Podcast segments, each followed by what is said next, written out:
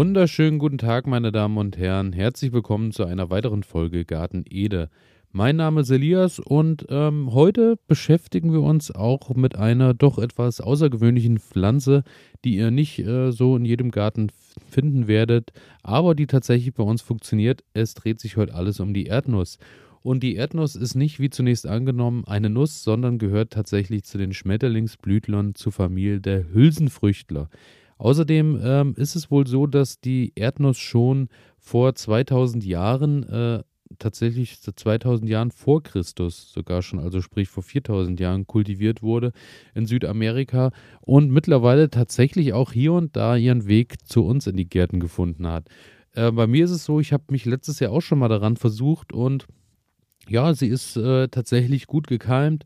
Der Anbau, so die Anzucht zu Hause hat alles wunderbar funktioniert. Dann kam das Ganze irgendwann nach den Eisheiligen nach draußen und dort fand sie dann doch recht schnell ein jähes Ende, weil ja, ich denke, viele äh, Schädlinge haben sich dann doch auch gefreut, dass mal so was ganz Neues im Garten war, was anscheinend recht lecker war. Und zunächst hatte ich dann so Erdflöhe und Co. dran, die überall ihre Löcher reingefressen haben. Dann waren noch mal ein paar Nacktschnecken dran. Und zu guter Letzt hat dann, glaube ich, der Rest, äh, die Erdnuss hat dann ihren Rest bekommen durch den äh, doch recht trockenen Sommer. Und äh, da ich dann nicht immer so beim Gießen hinterher war, ja, hatte das Ganze dann am Ende leider keinen Erfolg im, in der Ernte. Aber in diesem Jahr werde ich das Ganze nochmal probieren und werde ein paar Sachen vielleicht auch anders machen. Daher beschäftigen wir uns heute mal damit und zunächst erstmal Thema Aussaat. Ja, die ähm, Erdnuss wird ähm, über die, die Nüsse, die eigentlichen Nüsse einfach äh, ausgesät. Die Frage ist natürlich, wo bekommt ihr die her? Ihr könnt jetzt nicht einfach die äh, Dose der gesalzenen Erdnüsse daheim aufmachen und könnt die nutzen. Ich denke, so viel ist klar.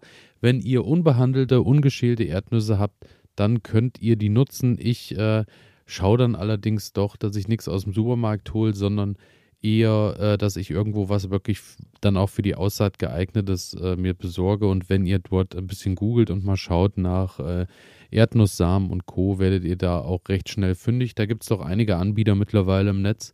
Und ähm, die ungeschälte Erdnuss kommt dann in die Erde und die ungeschälte Erdnuss bedeutet nicht, dass ihr diese harte Schale noch drumherum dran habt, sondern das ist, äh, handelt sich um diese rote Schale, um die meist rötliche Schale, die um die Nuss noch drumherum ist.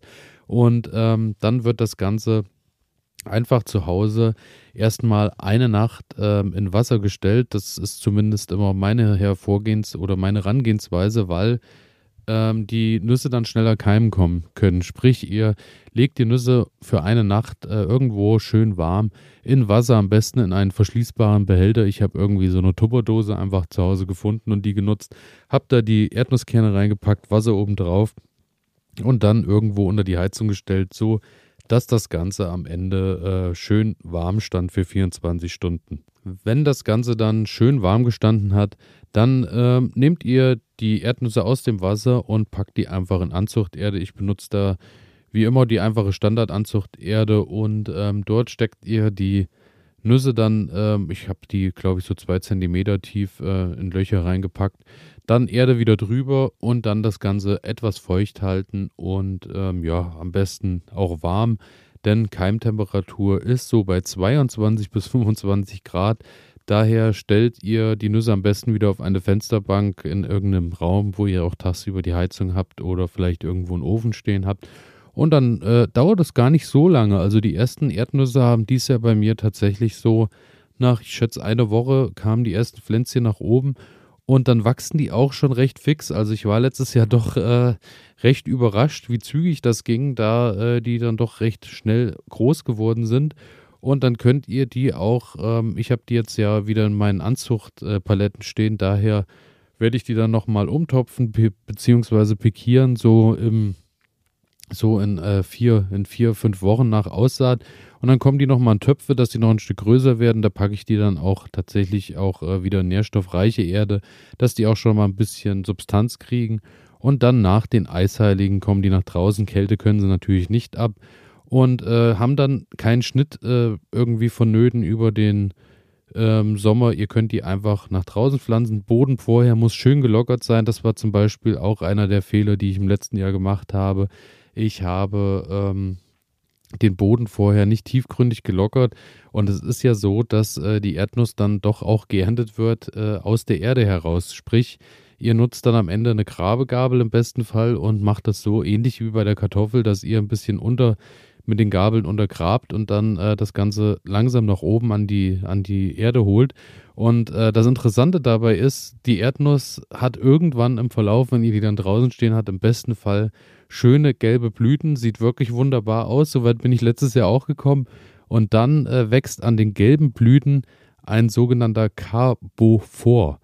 Und dieser Carbopor oder Carbophor äh, ist ein langer Fruchthalter, sprich die Blüte bildet nochmal einen langen Stängel, der wiederum geht nach unten in den Boden und bohrt sich in die oberste Erdschicht und dort ist dann die Anlage für die Erdnüsse und dort holt ihr dann quasi die kleinen Erdnüsse mit ihren Schalen nach oben und äh, das ist wirklich eine ganz interessante Sache. Leider ist es bei mir dazu nicht gekommen, weil es A zu trocken ist und eben B, wie bereits erwähnt, der Boden nicht gut genug gelockert war.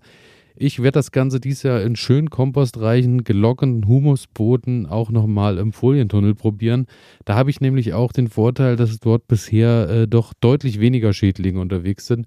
Und dann äh, verspreche ich mir, dass ich dieses Jahr dann doch auch äh, mal eigene Erdnüsse ernten kann. Natürlich ist es so, äh, ich denke, so viel ist äh, im Vornherein klar. Es wird keine Ernte werden, dass man über den Winter mit Erdnüssen kommt. Aber wenn es am Ende 20 Erdnüsse werden, dass ich die mal probieren konnte, ich glaube, der Erfolg würde mir schon genügen.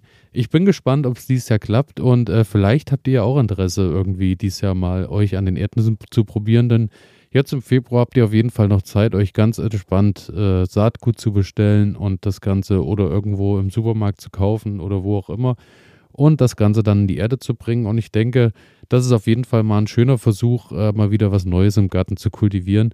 Daher, äh, also jetzt ist äh, Erdnusszeit. Ich werde das Ganze dann auch nochmal in Bilder und Videos bei, äh, auf unserem Instagram-Kanal äh, Garten Ede packen oder eben auch äh, auf die Webseite nach und nach einige Bilder nochmal dazu holen.